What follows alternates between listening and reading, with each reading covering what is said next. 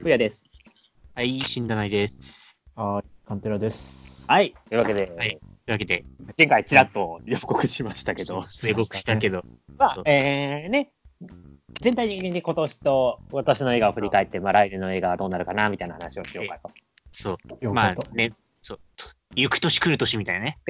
年末ですからね。そうそう、年末年末だし。えー、今年は、デリポピズリターンズから。あいい、よそれが最初だったの？それが、えっ、と、2月でしたね。そいや、あそう、インフルエンザにかかって、劇場では見られなかったんですけど、あディズニーデラックスで、そう、出やてっ、と始まりましたからね。配信見て、見たんですけど、めっちゃいいね。おうん ー10ヶ月前に言ってたけどね。そう。いや、いいやね、1があんまそんな好きじゃないんですよ、僕、メリーポピンズ。え実はあんまり。2、すっごい良くって、より正確に言うあの、試写で見てたから、去年の今ぐらいから、メリーポピツいい、メリーポピツいいって言ってたからこ。れがかなりずっと絶賛だったよね。そうあのシュガーラッシュオンラインとと公開前から言ってたからね。そう。ラッシュなんか公開してねえで、メリーポピやれよっつってたもん。いやー、ほんとすっごい良かった。うん。そあでも、メリーポピ1が良くないっていう人も2がいいっていうのね。う。うん。あ、1位嫌な人っているんだ、他にも。まあ、いるはいるけど。そ。いうると思う。うん、なんか、自分だ、なんか結構みんな周り1位すごい好きっていう人いっぱいいるから、言いづらかったんだけど、メリポピ1あんま好きじゃないんだよね。あえまあ、まあ合わなかった。うん。古いってのはあるよね。まあ、それはあると思う。そうそうそうそ。のお話の語りまあ、方のデやっぱり、とか、やベロップメントっ。ぱり当時のね、特殊技術を使われたところでね。うん。そう、なんかあの、おじさんが浮かんでるシーンとかあんまよくわかんないんですそうだ、魔法館のね、当時の技術での問題は、まあ、確実にあるよね。うん。どうしようもない問題として。そ50年前の問題映画だからね。ちなみに、あの、個人的にはね、2はうん、すごい好きなんだけど、う。そこまで完璧とは思ってない派。うん ああ、なんだろう。途中からちょっとなんか、まあ、それも続編なんだから当たり前なんだけど、なんか、ちょっとパロディっぽくなっちゃってきてる気がしたのがちょっと気になった。なんか、あこの曲はあの曲です。うん。この曲はあの曲です。うんこの曲は。対応してる曲がね、一曲を除いてありますから。こう、どんどんどんどんさ、そういう順順番だって出てくるから、なんか、ちょっとなんかパロディっぽくなっちゃってんなっていうのが気になったのと、まあ、最後にあのね、メリーポピンズが普通に、普通の解決をするっていうのはちょっと気になったんだけど、まあでも、それ以外は最高だし、あとサントラめちゃめちゃ聞いた。うんあー今年、今年はサントラ、メリーポピンズは散々聞いた。曲がべらぼうにいい。めちゃめちゃいいそうなんだよね曲めっちゃいいよね。うんもう、もうめちゃくちゃいいんだもん、曲が。ずっと聞いてる。もう、話どうでもいいんじゃないっていうぐらい曲がいいよね。うん、そ話もいいんだけどさ、別に。話が悪いわけじゃなくう。、悪いわけじゃない。うん全然。すごくいいんだよ、話も。なんだけど、ずっとあの、エミリー・ブラント大丈夫って思ったけど、よかったし、エミリー・ブラントも。あそうですよね、カンテラさんはそもそも、ね、あそうの見る前の時点で、メリポピ1が好きだから、そうう。ん。他メリポピが受け入れられるかが心配って言ってましたもんね。うんエミリー・ブラントやっぱりね、ちょっと目がきついからっていうのがすごいずっと気になってて、まあ、まあ確かにまあ見てても目、前のよりはやっぱりって思ったけど、でもまあそんなにこれ変だなとは全然思わなかった。それそれはそれで、あの全然メリー・ポピーズにちゃんと見えたっていうか、まあやっぱリね、ッニエル・ミランダもやっぱりめちゃめちゃいいなっていう、ね笑顔が。本当チャーミングだよね。チャーミング、うん。本当にチャーミングで、うん。見てて幸せだし、メリポピの、まあ、やり直しではあるんだけど、それを別キャストでやるじゃないですか。うん。うん。おおね、ちゃんと超えてきたのは、すごいよね。本当にすごい良かった。うん。あれはいい、いい、いい映画だ。いい、いい。いい映画いい、いいいいしか言ってないけど、いい、いい映画ですね、あれね。え本当にちなみにね、ど、どこがいいみたいなのは、分野的には何、何具体的にある、あるんですか？え、あの、メリポピやると、天のファイアボールの話になっちゃいますよ。あ、そうですか。またファイアボールの話。そう、それで言うと、まあ、特に僕は、現地のタイミングで見ちゃってるんで、うん。えっ、と、プーとすっごい近く見ちゃってるんですよね、プー僕と。3ヶ月差で見ちゃってるから、まあ、話としてかなりプー僕に近いのよ。うん近いね。うん。見ててはで、プースやんあそこまでプー僕を見続けた上での、近いタイミングでメロポピリターンズを見ちゃってるから、もう、これこうなるわなってなって、あ、なってくわけじゃないですか。その頃ね、あのー戦後のロンドン、うんうん。景気が悪い。うん。で、昔、主人公だった子供が大人になって子供がいると。うん。で、子供が夢を信じられなくなっていると。うん。で、その昔、ね、主人公だった父ちゃんもうん信じてないと。仕事が大変だと。大人になっちゃってねそ。んなある日ね、えっ、とうん、当時の子供だった頃の今の父ちゃんのところに、まあ主人公となる昔のやつが、うんそいつはそのまま年を取らずにやってくると。うんで、父ちゃんは全然それのこと信じてないんだけど、そうですね。その主人公に子供が感化されて、子供が夢を取り戻していくと。うんで、それに影響されて、父ちゃんも夢を取り戻していくと。うん風船最高っ 風船。風船ね。て話じゃないですか。うんそうですよ。今、すげえ言ったわけでもなく、どっちもならすしね。どっちもですね。そう同じ話なのよ。確かここ、そうか、本当だ。ここまで一緒、確かに言われてみる同じなんだよね。で、そもそもの映画がそもそもね、メリーポピー64年で、プーが66年、うん。舞台ロンドンのうん児童小説、うん。原作、曲シャーマン。うん。でそもそも近い映画の、そもそものリメイクを、そもそも近いタイミングでやり、うんで構図が一緒っていう。うん。そうね。あ、あの、ほら、実写化バースとは違うやり方を使ってるじゃないですか、うん珍しいそうだねそうシンデレラ以降の、あの、えー、プカ用語で言う同じ系、うん。同じ系。まんまんま型。まんま型。まんま型じゃないやり方じゃないですか。続編だよまそう、続あ、まあ、あえて、て言うならマリ、マリマリフィセント。2のやり方でもないじゃん。そう。うん。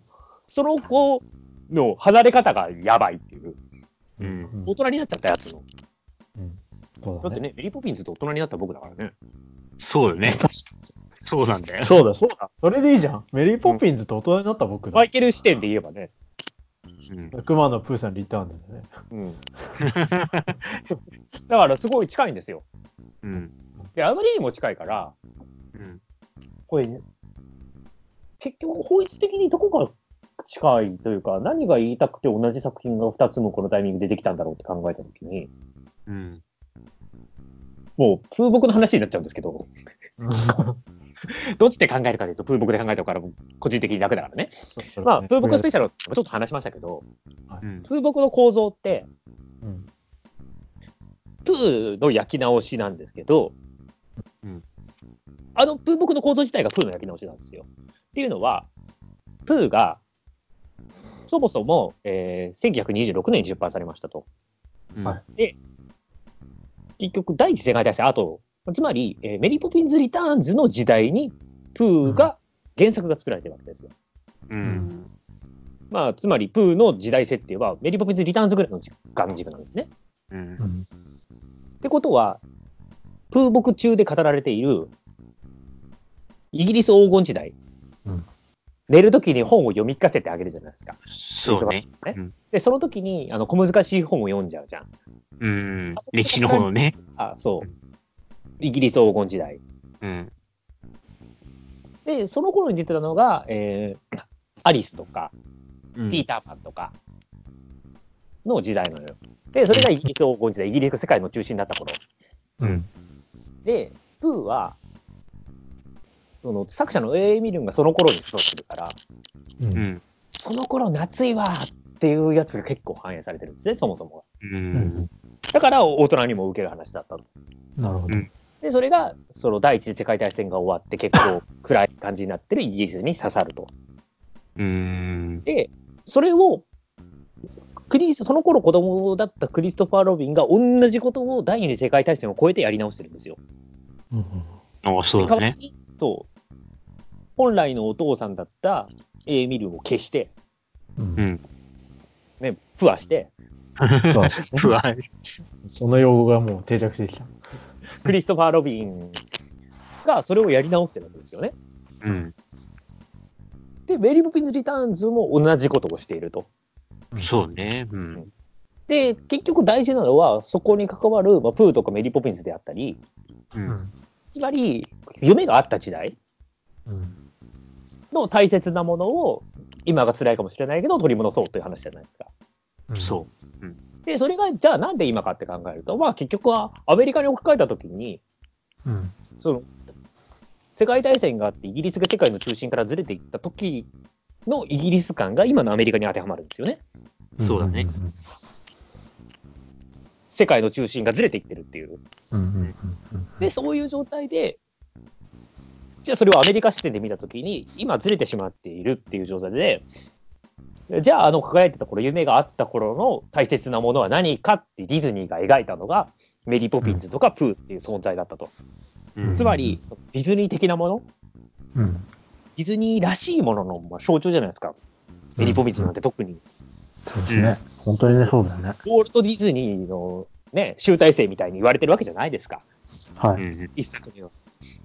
だからそういうディズニーらしいものを取り戻そうっていう話なんですよね。うん。うん。つまりこれ、うん。ファイアボールじゃないですか。ファイアボールだね。ね、お二人では説明するまでもなく、これって完全にファイアボールのことじゃないですか。うんファイアボールっていうのはね、まあ、未来のはい。ロボット貴族であるドロッセルが、うんはいその魔法とかね、妖精とかがいなくなってしまった世界の住んでるけれども、うん。昔のそういう、ね、ディズニー的なものを取り戻すプリンセスになりたいっていう話じゃないですか。うん。完全に同じですよね。いや、もう、あれですよ。本当にそうだと思ってます。ここまで聞くうん。これに関してはもう強弁じゃないでしょうんこれはね、うん。全然その通りや。あ果たしてこれを聞いてる方がついていけてるのかどうかが微妙なんだけど、ここにもう一人冷静な人がいたら、あの、何でもそれにこじつけてんじゃねえとか言うかもしれないけど、もう我々何度も何度も聞いてますし。お二人が完璧に突き伏せられてるから、なんか、これでコンセンサスが取れてると思っちゃってるんだけど、いや、それはね、割と、そう、そうだと思ってるよ。本当に。うん。そうそうそうそうそうそう。いや、ファイアボールそれは10年前からやってるよね。そうですよ。っていうのはさておき、で、そう考えると、あ先の話になっちゃいますけど、えーオンワード2分の1の魔法、うんはあらすじを最初聞いたときに思ったんですよ。いうん。かつて魔法があったけれども、そうね。そうだ魔ね。法がなくなってしまった以来の話をするわけですよね。今予告編の最初の5秒ぐらいで言ってること。うんファイアボールじゃん。いや、さ 確かに。でファイアボールじゃん。ピクサーが今更、まあ、ファイアボールというか、まあ、ファイアボールをその後、プーボクでもメリポピリターンズでもやった上で、ピクサーが今更その結論を出してはいけないんですよ。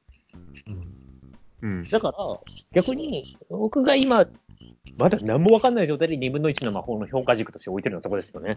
うん。2分の1のままね。割と、うん、最近の流れとして、そのファイアボール的な、うん。ディズニーの根本を思い出そうぜっていうところは、キーワードじゃないかなと。うん。なるほどね。ディズニーらしさみたいな。もうそれが、そのまんま系で、ね、まあ、あとの話でライオンキングとかね、まあ、アラジンもやろうとしてたことは、汲み取れば、すっげえ汲み取ってあげれば、うん。まあだから、現代感にアップデートした古典をやろうとう。うんん。いうのと、ね。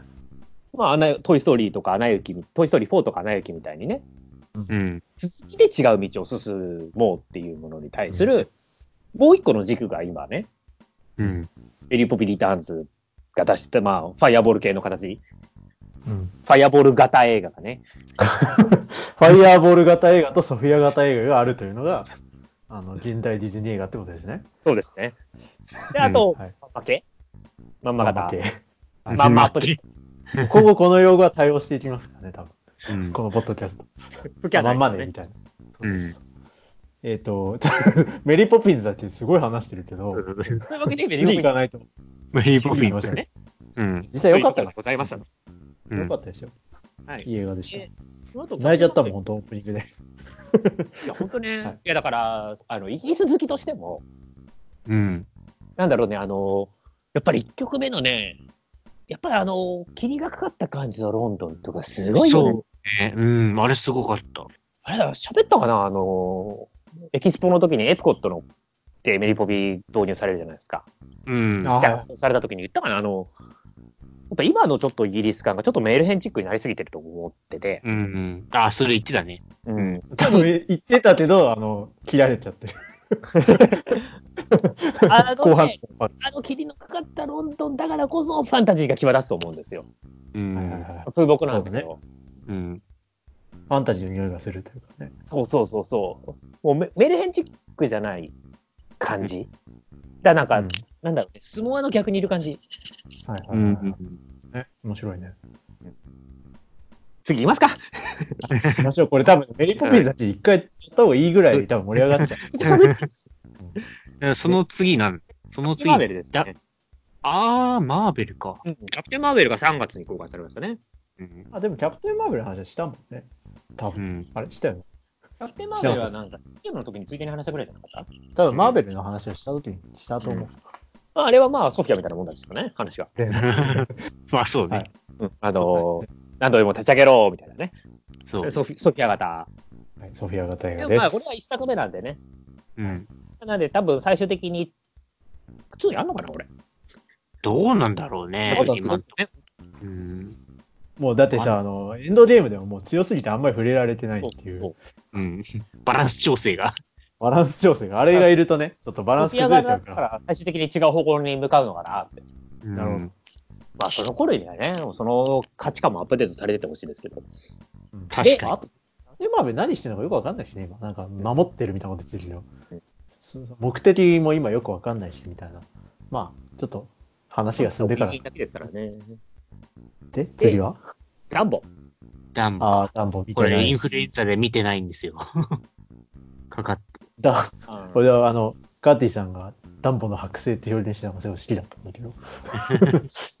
いや、ほら、まあ、いて僕さ、ほら、そもそもティンバートン嫌いだから。あ、そうなの嫌いなの？ティンバートティンバートン好きじゃないですよ。いつも言ってるじゃないですか。だからそもそもダンボ不安で、うん。あの、これティム・バートンがとかそういう問題じゃねえわ。ほ普通につまんなかった。あ、そうなんだ。ン。ダメだったんだ。なんか、一回、いうん。や、すっげえティム・バートンっぽいやーってのと、あと、あーでもティム・バートンっぽいけど、なんかこの視点はいいかもって思って、うん。この視点突き進んだらこれ面白くなるかなって思ったら、全然突き進まずに流されて終わったから。あ、そうなの。まあ、全然わかんないけど。まあ、見てみないとわかんないか。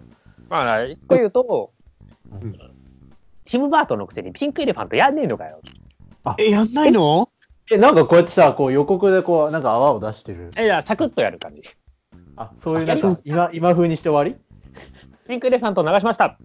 以上って感りええー。ね。それ、ちまあ、ざっくり言うと、ほら、ダンボってそもそも1時間切ってる映画じゃないですか。短い。短いな、あの映画。はい。とりあえず、ダンボやって、で、ティンバートン残りの1時間かけてやった感じ。え、あ、あれ？これ、まんま系じゃないの？これ。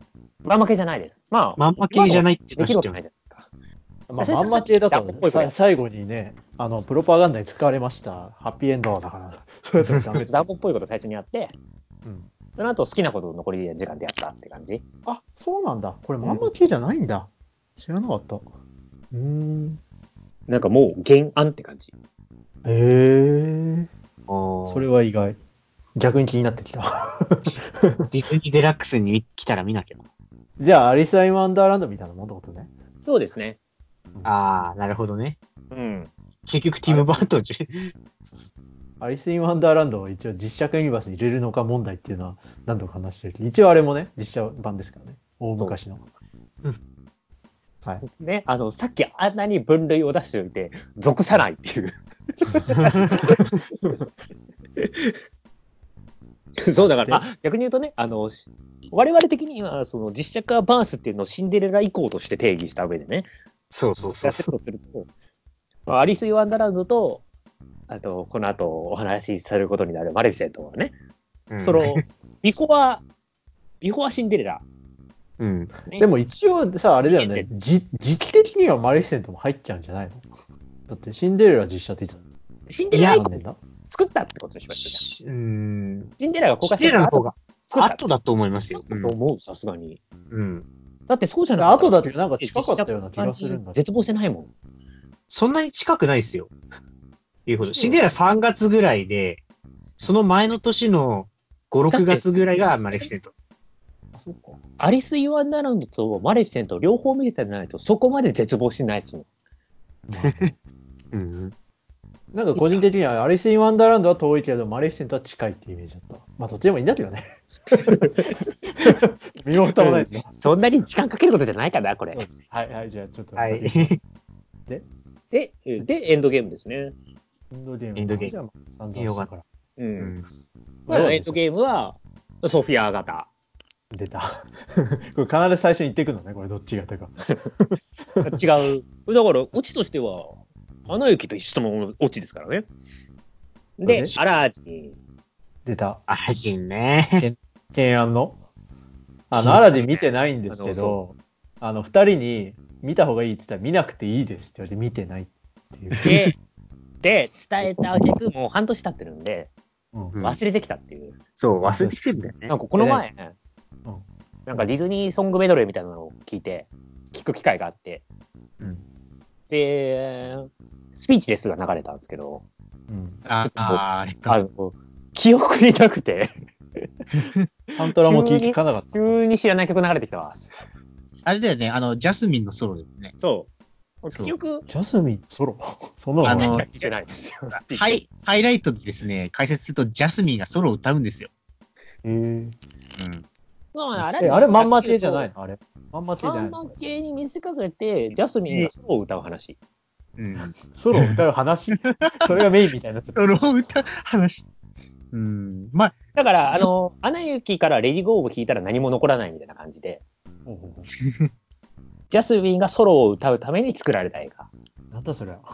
うん。で、僕は思うのは、基本的には一緒。いやそこが響く人はいいんですよ。あ基本的には一緒ですよ。話の流れは。構成は一緒。構成は一緒。うん。大枠は変わんないです。ジャスミンがスピーチレスを歌うってところに、うん。そこで満点を出した人はいけるんですよ。そうね。あそこ、あそこだよね。結局、アラジンをどの視点で見るかの話であって。うん。へーそう。で、僕の視点で言うと、まあ、それはそれで別にいいんだけど、う。うんん。でね、新しいのを打ち出すのは、ね、まあ、実写化バースとして正しいことだし、うん。ただ、元のメッセージが全部それで既存されというか、元のメッセージをほったらかしにして作ってるだけで、元のメッセージはもうなくなっちゃってるから、へーそういうこと。そうなんだ書き換えちゃってんだ。なんかうんそういうこと。書きたいことの書き換えじゃなくてうん、プラスしてるんですよ。で、プラスしたせいで、あのメインのメッセージをやる時間がなくなっちゃったの。そう。なるほど。うん。だから、自由に対する思いみたいなそう。部分とかがうん、形だけやってるんですよ。そのうん。メッセージを除いた形式上のアラジンをやんなきゃいけないから、ストーリーとして。はいはいはいはジニーが出てきて、何々して何々してっていうのをやんなきゃいけないからやってんだけど、うんそこに対するものが全部ない。い。ああ、そういうこと。うん。アラジンつってんのに、アラジンはほっといて、ジャスミンの話やってるみたいな。そういうこもともと、オラフとクリストフの話がすげえ大事だった、アナ雪2みたいな感じ。と なるほど。なるほどね。うん。いや、だからさ、だってアラジンはさ、だって、まあ名作じゃないですか。アラジンの好きだった部分がうん。消えた上で、ああ、そういうことなんだね。ジャスミンが歌ってる。まあジャスミンが歌うことに関しては別に問題ないですよ。うんあ、そう。個人的にはあの歌ってる理由もよくわかんなくてあんま好きじゃないんだけど。あの本編見てて、急に歌い出したなと思っただけで。あ、そうそうそうそうそうそう。あのー唐突なんですよ。なんで、結果的に覚えてない。ああ、なるほど。そう。いや、アラジンをつまんなくするってすげえなと思ってたから。その後でき歌い始める動機がよくわかんない。急急に歌い出した。そう。っえー、えてー、いやいう。すごい。なるほど、わかり、わかったような。まあ、でもまあ、ちゃんと語るなら見ろってことだから。まあ、こっちとしてもちゃんと語るなら思い出せってこと。まあ、確かに。こっちとしても思い出せっていうところすっげえおぼろげな記憶で話してるんで。いや、まあ、でも、ね、つまんないなら見てもねっていうのは。かトイストーリーカンテラさん面白いって思うかもしれないですよ。確かに。トイストーリー行こあ、出た。う。これはこれは話したね。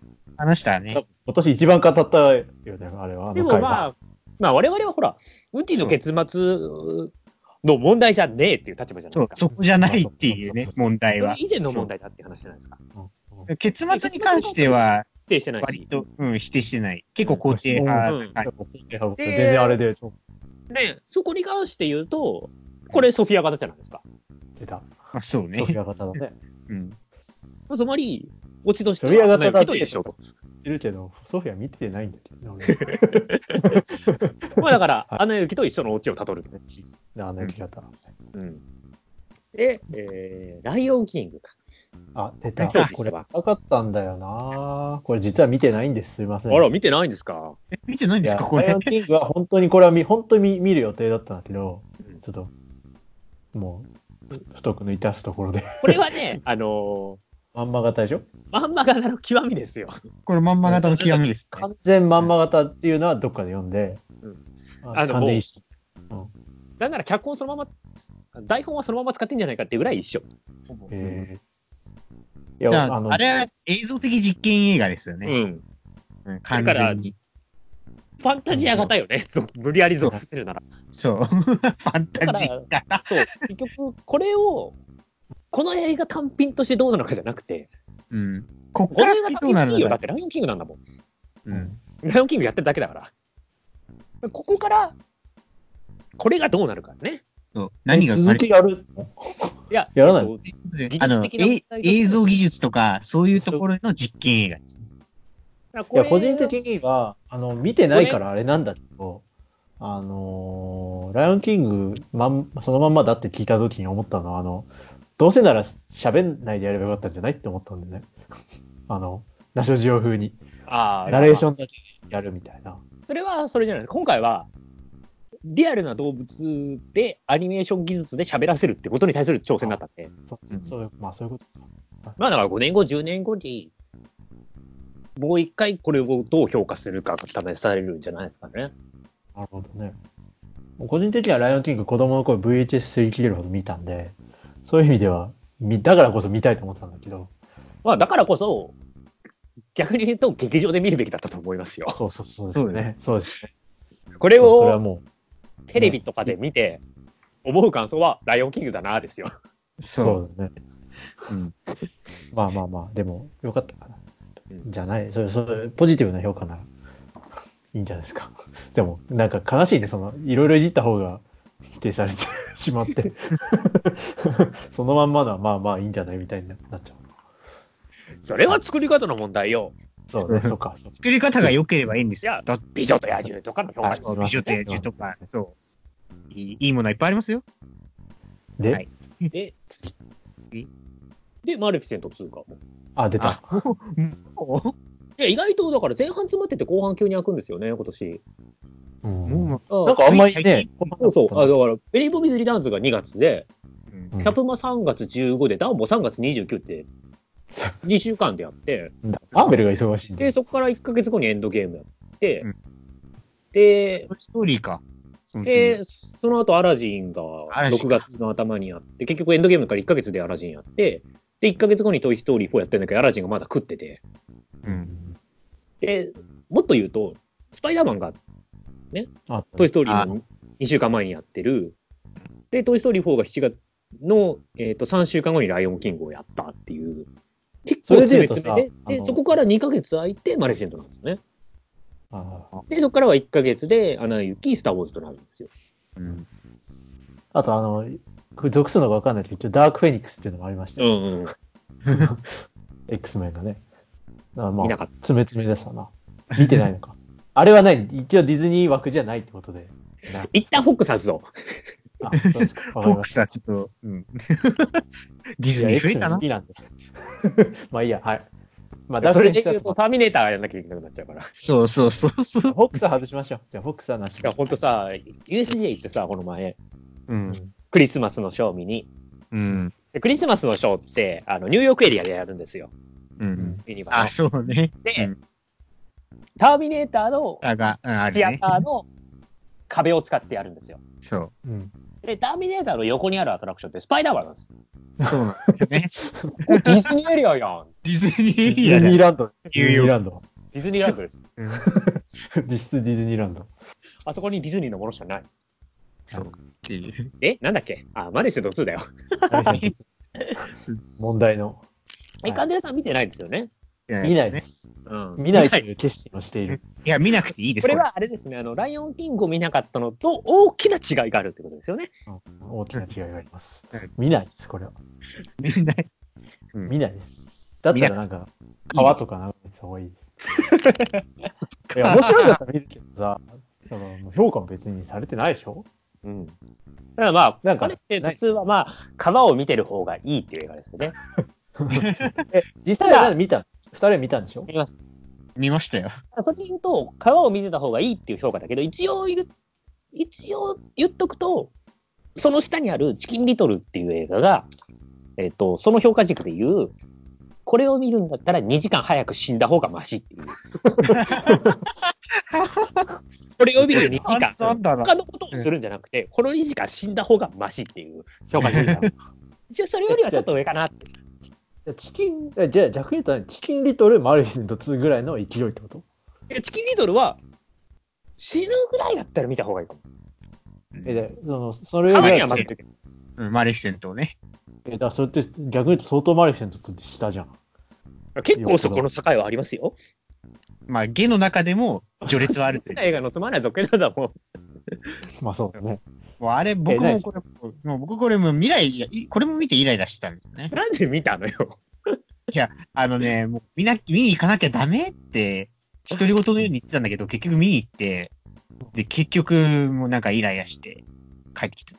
え、それつまんないのか、嫌、嫌っていうか、その、マイナスな感情なのか、それともその無なのかっていうのは。マイナスですね、僕は。なんかね、まあだから、マレフィセントの他と違うところは、マイナスになったとで1を既存するほど1も高評価してないっていうね。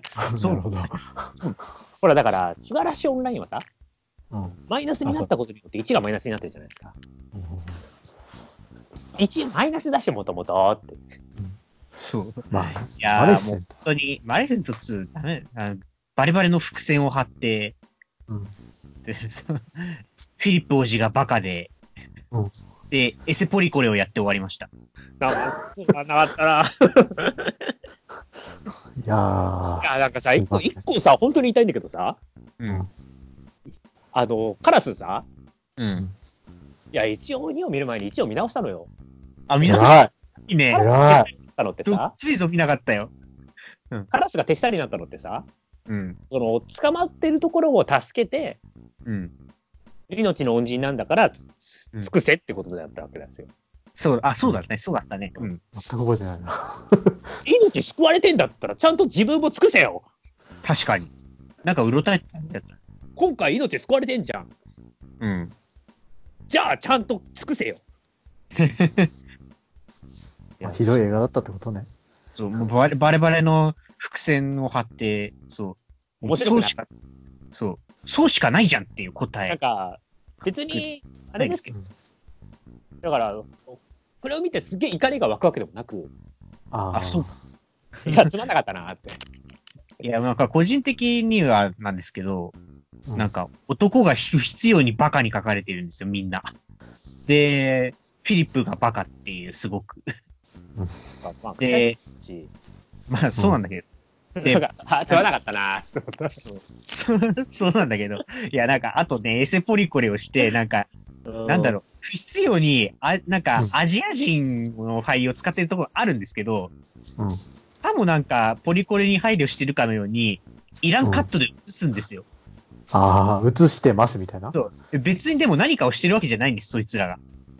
なんか、佇んでたりするわけですよ。うんうんそいそいつらを映して、ポリコレに配慮してますみたいなのが、それだったら、ま、全く全員白人でやってもらうか、もしくはちゃんと出番を作ってほしい。うんまあ、出番作ったとってね、いいやつに決まってるからね。まあそうなんだよね。最近のディズニーのポリコレのつまんないのはさ、うん黒人出てくると絶対いいやつだからさ、そうなんだよ。まあ今回も、あの、マレフィセント2も黒人がいいやつだったんですけど、す全部そうだよ。あ最近は、そう、アナ雪2の良かったところは、直接的な悪役がいないところやったね。ああ、確かに。王様だよね。最近割と悪役がいないのがち多い感じだから、うん。な減ってきたけど、2、3年前はね、ほら、悪役が誰かわかんないっていう、ちょっと謎解き要素が強かったじゃないですか。うんうんうんうんうん実はこいつが。状態で黒人ってだけで消せるのよ。ああ、確かに。そう。それだから、別にポリコレがとかじゃなく、うん謎解きがつまんなくなるんだから。いや、あとね、思うんだけど、その、黒人だからとか、その女性だからとか、あの、だ、だから、そのさっき言ったように、そのわざわざアジア人置いてますみたいなのって、あの、逆に馬鹿にしてるっていうかさ、あのそう、そうなんですよ。ちゃんと逆に使わないと、失礼っていうかさ、そういう要するに、本気で、あの、やってない感じが、結局はそれは、だから差別意識の裏返しなんです。そうそうそうそうそう。だから、本当にちゃんと平等に考えてるんだったら、しっかりそういう自然に使わないといけないじゃん無理やり入れて、それをおだててみたいなことやってると、逆にその、下に見てる感じがする。たまにさ、ディズニー配給じゃない映画さ、見ると、黒人が悪役になるとびっくりしちゃうもん、こっち。うん、あ あ、そっかって。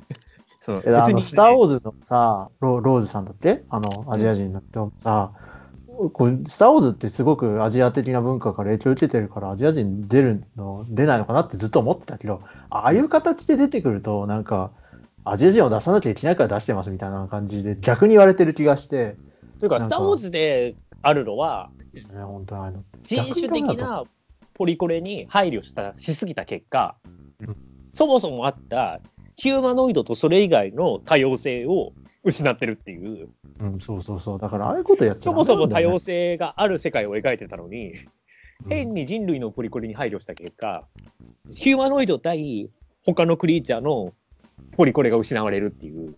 だからそれっていうのが結局、映画っていうのはメタファーだからさ、そのじゃあ結局多様性っていうのはさ、だないのみたいな。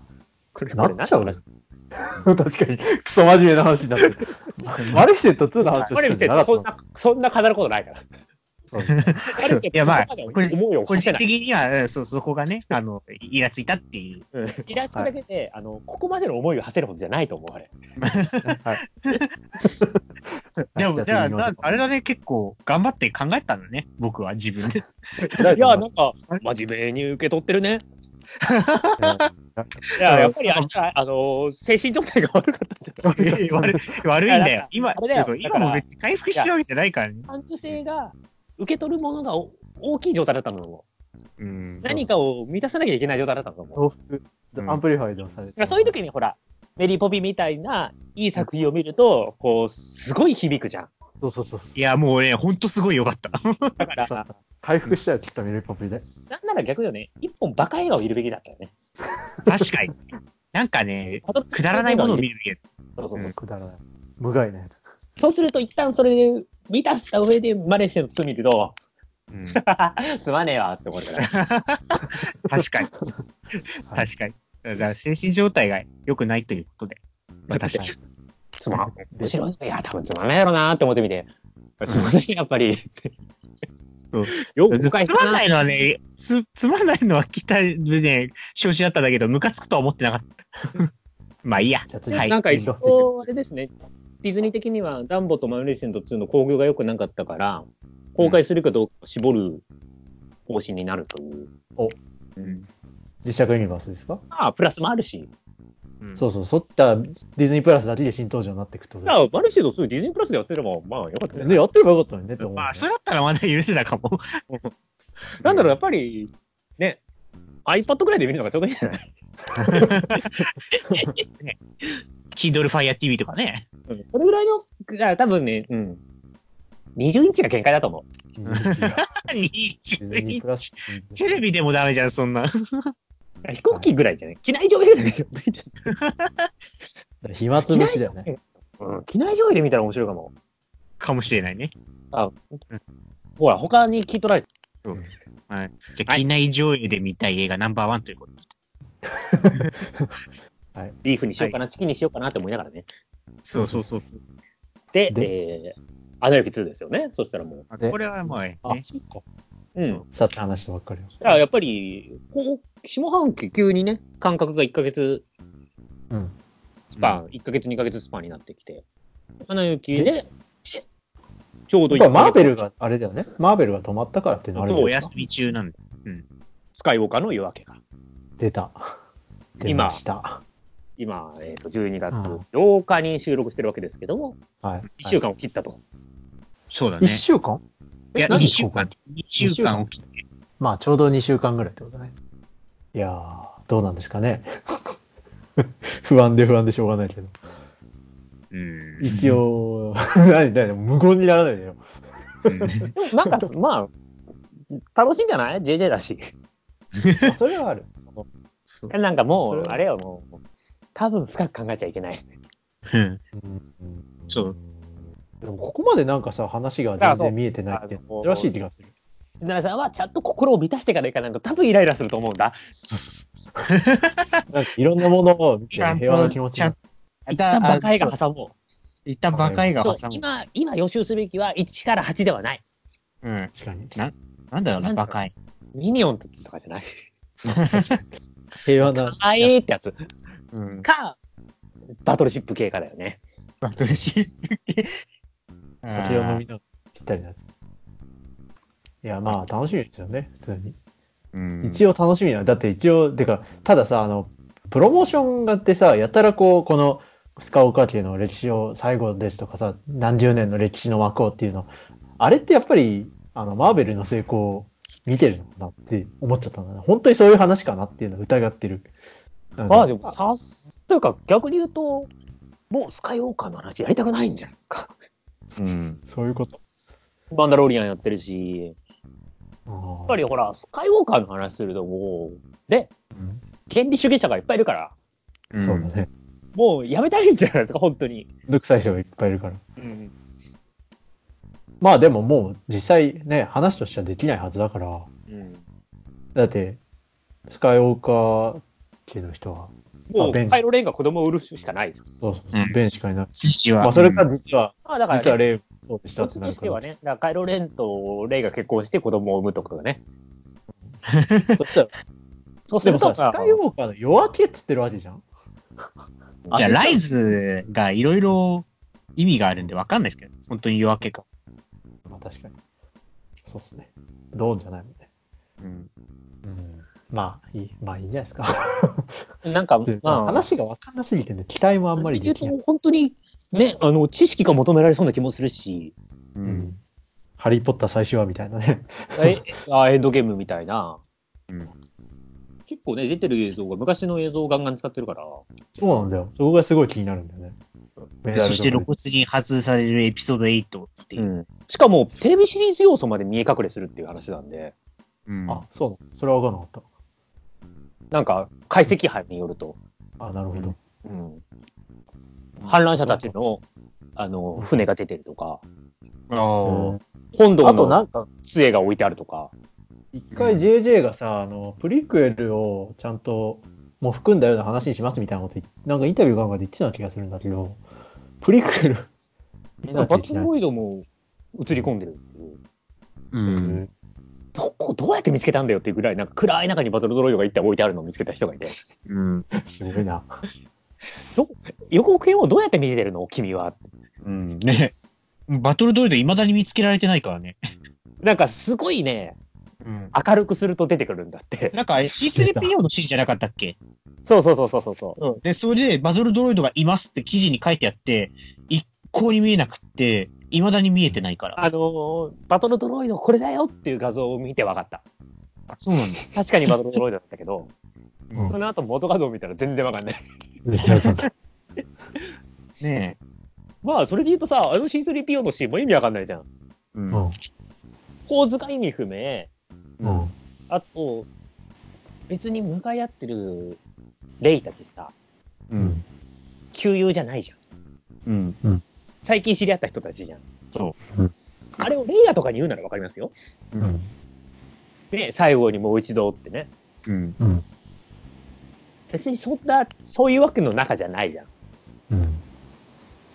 誰に言ってんだろねえ、ちょねっと。いやー、どうですかね。う。もう僕は最近すぐ言うけど、うん。そんなシーンないってやつね。出た。花雪もなかったじゃん。オラフを守りながらエルサが放り出すシーン。なかったね、そういえば。似たようなシークエンスあったけどね。あと、全員が並ん、崖の上に並んで森を見るシーン。ないね。あのシーン、メイン画像だっつって散々使ったのになかったよ。ねえ、まあ、その辺はもうなんか、マーベルから輸入してきたのか、お箱になってきたもんね。買わないっていう。オラフ守りながら戦うシーン、見たかったんだけど。それはちょっと見たかった、俺も。だからあのさ、うん。現地の人たちにこう、争いになりそうになるシーンさ。う。うん最初、こう、エルサが、オラフ後ろに隠れてっていう。う。うんん。おこれは？って。うんないんだもん、そのまま。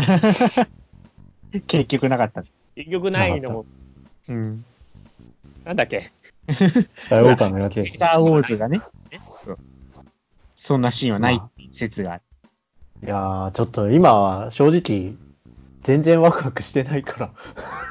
いやもう、前、おツイッターにもちょっと書いてあるんだけど、あの、予告見ててさ、レイとベンが戦ってるシーン見てもさ、なんとも思わないっていうのがあって、この人たち、なんか仲良くなったじゃん、この前みたいな。まあ一応別れたけど、みたいな。そのなんか、この二人が戦って何になるのみたいな感じがしちゃう、あれ見てて。予告見ててもそんなにワクワクしないっていう。そうそう、予告見て楽しそうだしって結局さ、なんだろう、昔の、ああ、そこが昔のあれだみたいなさ、宝探しみたいになってるじゃないですか。うん。そう。ちょっとね。そこなのかなって。話もね、よくわかんないんだよな。まあいいや。もうみ、もうこればっかりはもうね。まあもう待ちましょう、これは。あともうちょっとなんでね。さすがに見るし、うんう。ん。さすがにこれは見る。いや、スター・ウォーズを切ることになるとしても、ここまでは見てから切るよ。さすがに。そうね。うん。そうそうそう。というところで、まあ、あと 2, 2週間、1週間？ね。いや、だからさ、マジで、そろそろ本当に予習しないと、そうなんだよ。さすがに忘さっきもれてるから。さっきも言ってたけどね。ちょっと油断してん、うん油断してたからさ、アナ雪のせいで。うん。そう、せめて8話見スター・ウォーズがとかないと。近いから。いやー。ちなみに、あれだよね。ディズニーじゃないけど、ピクとドラゴンも12月20日なんだよね。ピ クとドラゴン大好きで、すごく楽しみにしているという。楽しみ。やっと劇場で出ますからね。そうなんだ。2をさ、この前あれでやったんでしょ？東京国際映画祭で。うん。あれ、チケット売れてから気づいて、大変ショックだった。見たかった、劇場で。で、来年が3月に2分の1の魔法。おわあれ、これは同時公開？えっ、と、1週間後